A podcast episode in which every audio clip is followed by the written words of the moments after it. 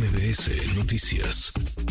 Le agradezco minutos a Fausto Pretelín, analista internacional. Querido Fausto, ¿cómo estás? Hola, ¿qué tal Manuel? Gusto saludarte igualmente. Muy bien, gracias. Gracias, gracias como siempre por platicar con nosotros. Eh, ¿Sirve de algo, cambia algo, un diálogo como este, el que se sienten las eh, tomadores, los tomadores de decisión, las planas mayores de cada uno de, de los países en materia de seguridad? A platicar, Fausto.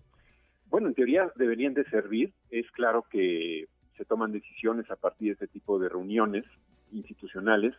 Sin embargo, eh, yo creo que los objetivos a veces no quedan muy claros, es decir, el empate de las agendas o la sincronización de las agendas eh, no se dan. Eh, por ejemplo, no hay, eh, no hay no hay consistencia en lo dicho por la Secretaría de Seguridad de México eh, y la Secretaría de Relaciones Exteriores en cuanto a que si se, se fabrica o no el fentanilo en México. Y si no se tiene claro el mapa, pues eh, de alguna manera se toman decisiones equivocadas. Yo creo que una es lo que se dice ante la opinión pública, es decir, la negación de la realidad, y hablo del gobierno de México, de que pues la situación en nuestro país en temas de drogas eh, está muy muy muy avanzado el tema del, del, control de los narcotraficantes y la producción misma de las drogas y otro es el discurso que se da cada mañana en Palacio Nacional en donde no se tocan esos temas cuando uh -huh. Estados Unidos le urge porque ya siente la presión el yugo el presidente Biden por parte de los republicanos bueno pues eh, creo que, llama mucho la atención por parte de Estados Unidos vemos una cosa que dice Mallorca el secretario de Seguridad Nacional de que no les interesa la construcción del muro, pero por otra parte está la realidad, que es el día de ayer, pues eh, atravesó como un trueno Palacio Nacional el hecho, la noticia de que se va a reconstruir o se va a seguir construyendo el muro, particularmente en, en el estado de Texas. Entonces, eh, son dos realidades, yo digo que son dos, dos, eh, dos planetas, México uh -huh. y Estados Unidos, y en muchas ocasiones no hay, no hay un entendimiento en, en, concreto, Manuel, en donde México pues no tiene una política exterior muy clara. ¿no? Uh -huh.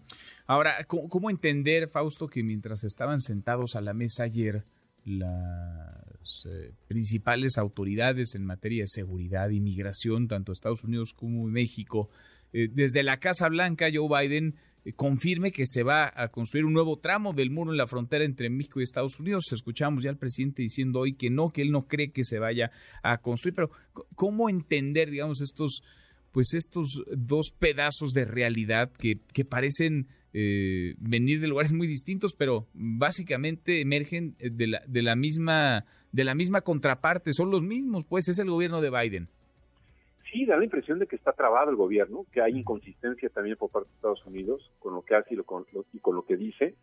Eh, es un duro un duro palo, ¿no? Es decir, eh, no, no, sé si haya zanahoria, pero sí fue un, un, duro un duro golpe en el sentido de que el muro simbólicamente tiene un peso significativo por, por menos kilómetros que se puedan desarrollar.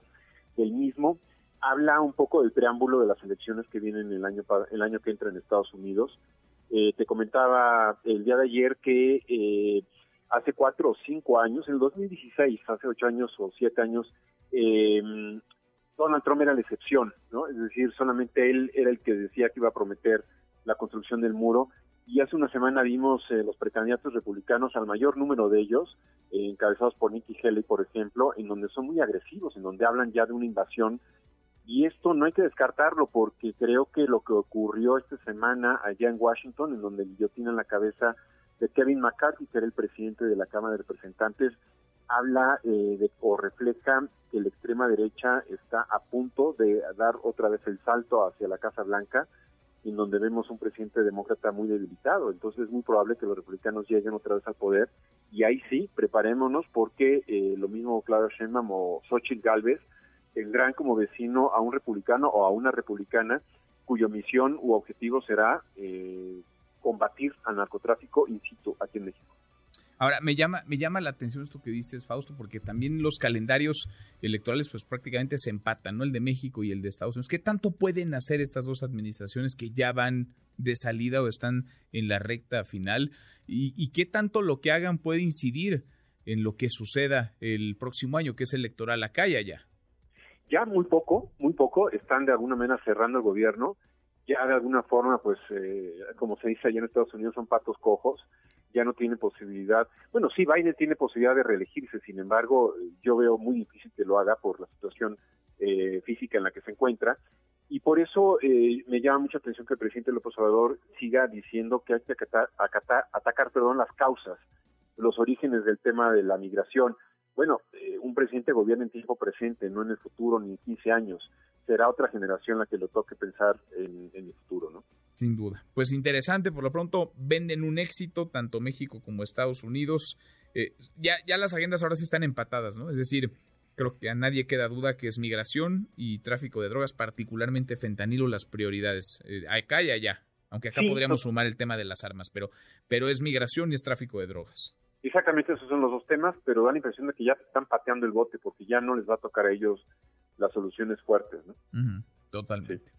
Abrazo, gracias Fausto, muchas gracias como siempre. Igualmente, Manuel, buenas tardes. Muy buenas tardes.